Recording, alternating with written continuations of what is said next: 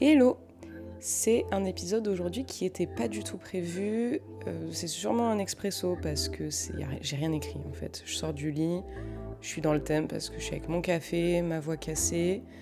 Euh, en fait, euh, j'ai eu une conversation avec des potes sur un sujet bien précis et je, je me suis dit mais parle-en en fait rapidement dans le podcast, quitte à en faire un expresso très rapide, euh, pas forcément le travailler de fou et euh, discuter avec les gens en fait euh, de leur avis sur ça et de leurs expériences personnelles sur Insta. D'ailleurs, l'Instagram du podcast c'est café underscore podcast. Donc n'hésitez pas à me suivre là-bas pour pouvoir participer à cette conversation. Du coup, le sujet que je voulais aborder aujourd'hui. D'ailleurs, il y a un truc alors, ça n'a rien à voir, mais j'en profite d'être dans un expresso pour euh, en parler. En fait, j'en parlais avec euh, mon amoureux euh, pendant que je lui pendant qu'on parlait du podcast en fait et que je, lui montrais un petit peu mes idées et tout ça. Et il me disait mais tu devrais avoir une tu devrais avoir une phrase d'accroche en intro, ça se fait beaucoup et tout ça. Et c'est vrai que dans les vidéos YouTube ou, ou dans ce genre de format, très souvent, les intervenants euh, ou l'intervenant principal, il accroche euh, tout le monde avec la même phrase. Et je sais que ça se fait beaucoup et qu'il y a un côté très communautaire à faire ça, mais j'avoue, ça me saoule. Genre, moi, ça me, met... enfin, ça me tend, en fait. Et en plus, je suis le genre de personne qui peut consommer un contenu, euh, enfin, plusieurs épisodes d'un contenu d'affilée. Et en fait, ça me stresse d'entendre à chaque fois la même phrase au début d'un contenu mais peut-être que je suis la seule, hein. mais du coup, je m'excuse. Si vous êtes adepte des phrases qui sont à chaque fois les mêmes au début d'un contenu, c'est pas ici que ça se passera, je pense. Bref, ça n'a rien à voir. Je vous en parle parce que, bah, on parle entre potes, du coup, c'est un peu l'idée. Et comme c'est un, un point qui a un lien avec le projet, bah, je vous en faisais part. Mais n'hésitez pas à me donner votre avis si vous en avez un. Ça se trouve, tout le monde s'en fout. Enfin, bref. Euh, ouais, du coup, le, sujet dont je voulais parler rapidement avec vous aujourd'hui, je suis speed. Le café, il a tapé. Genre, euh, je sens que je suis ultra speed.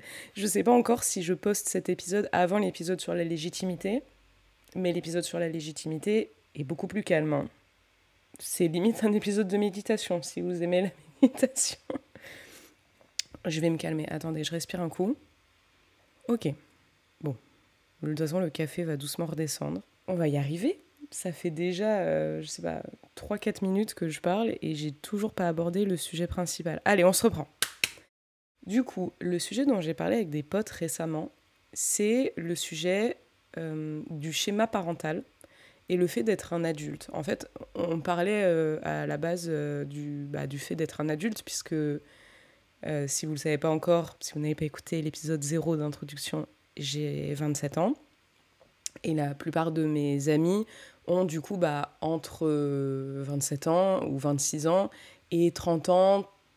J'en ai même euh, qui, sont, euh, ont plus de 30 ans, 32, 33, 34, etc. Donc, aux yeux de, de, la loi et de la société, nous sommes des adultes. Et donc, on parlait du fait d'être un adulte et d'à quel point on se sentait pas adulte, entre guillemets.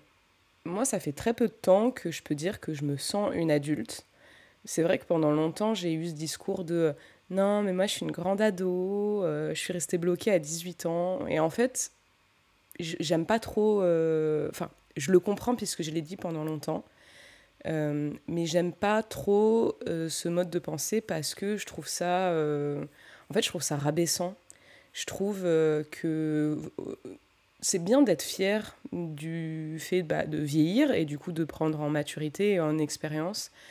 Et, euh, et c'est pas vrai surtout. Enfin, je suis pas restée bloquée à 18 ans. J'ai grandi, j'ai appris des choses. Euh, il y a plein de choses qui ont évolué dans mon esprit. J'ai pas du tout le même esprit que quand j'avais 18 ans. Et je trouve ça un peu nul de dire. Euh, enfin, nul. Non, mais je trouve ça un peu dommage de dire qu'on est encore un ado euh, bah, quand on n'en est plus un, parce que c'est pas vrai. Et du coup, on, parlait de ce truc-là, de pas se sentir euh, adulte, de peut-être pas se sentir ado, mais pas adulte non plus.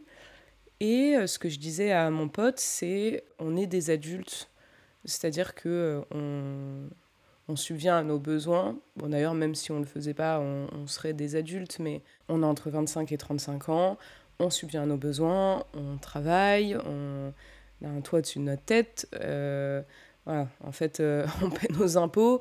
Bon, il y a un moment, euh, il faut arrêter de se dire qu'on sera un adolescent jusqu'à nos 45 ans. Je pense qu'en fait, à partir d'un certain âge, on sait qui on est. Et c'est quelque chose qui n'évolue plus trop, ou en tout cas qui évolue seulement dans une certaine mesure, mais notre personnalité reste plus ou moins la même. Quoi. Après, c'est juste qu'on acquiert des compétences, acquiert du savoir, euh, des expériences qui font que bah, on vieillit. Mais euh, oui, c'est vrai que fondamentalement, mon cœur n'est pas si différent du cœur que j'avais quand j'avais 20 ans, alors que c'était il y a 7 ans. quoi. Je sais pas si vous me suivez.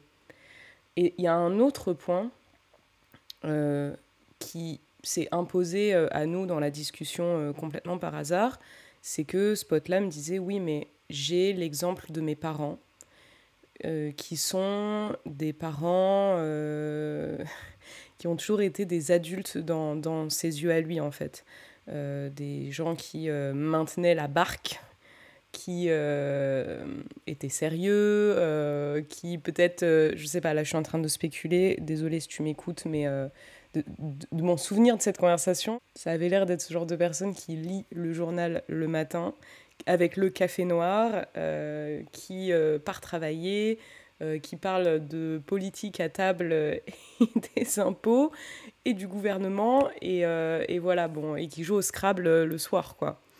Donc oui, forcément, c'est une vision de l'adulte qui est une vision particulière. Je pense qu'on a on est beaucoup à avoir une vision de l'adulte qui ressemble un petit peu à ce que je viens de dire. Et en fait, je lui disais, mais ça, c'est, un des schémas de ce que c'est être un adulte. Tes parents, si c'est ce genre de personnes, ils ont choisi, enfin, ou même s'ils n'ont pas choisi, mais en tout cas, ils, ils sont une vision de ce que c'est être un adulte parmi des centaines de milliers de visions. Et toi, tu as décidé d'être une autre version euh, de ce que c'est être un adulte, mais ça n'en fait pas moins un adulte, en fait. Tu es quand même euh, un adulte. Beaucoup de fois le mot adulte. Je lui donnais l'exemple personnellement de ma famille qui rentre pas du tout dans ce cadre-là. Alors évidemment, ils ont toujours représenté pour moi euh, la stabilité et ce genre de choses, mais j'ai des parents qui sont très curieux, euh, qui ont toujours euh, voilà, écouté euh, la même musique que moi, qui se sont intéressés aux jeux vidéo auxquels je jouais, avec qui j'ai eu des conversations que j'aurais pu avoir avec des amis. En plus, j'ai la chance d'avoir trois parents. J'ai mon papa et ma maman, mais j'ai aussi un deuxième papa qui est mon beau-papa et qui est... on a tout pile 20 ans en fait d'écart et mine de rien, ça Enfin, c'est un écart générationnel qui est assez réduit. Je me souviens d'ailleurs, euh, quand j'étais vraiment euh, très jeune, euh, il est rentré dans ma vie, je devais avoir une dizaine d'années. Et, j'ai deux anecdotes à propos de mon beau-père. Du coup, quand j'étais très jeune, il y a des gens qui pensaient que c'était mon grand frère.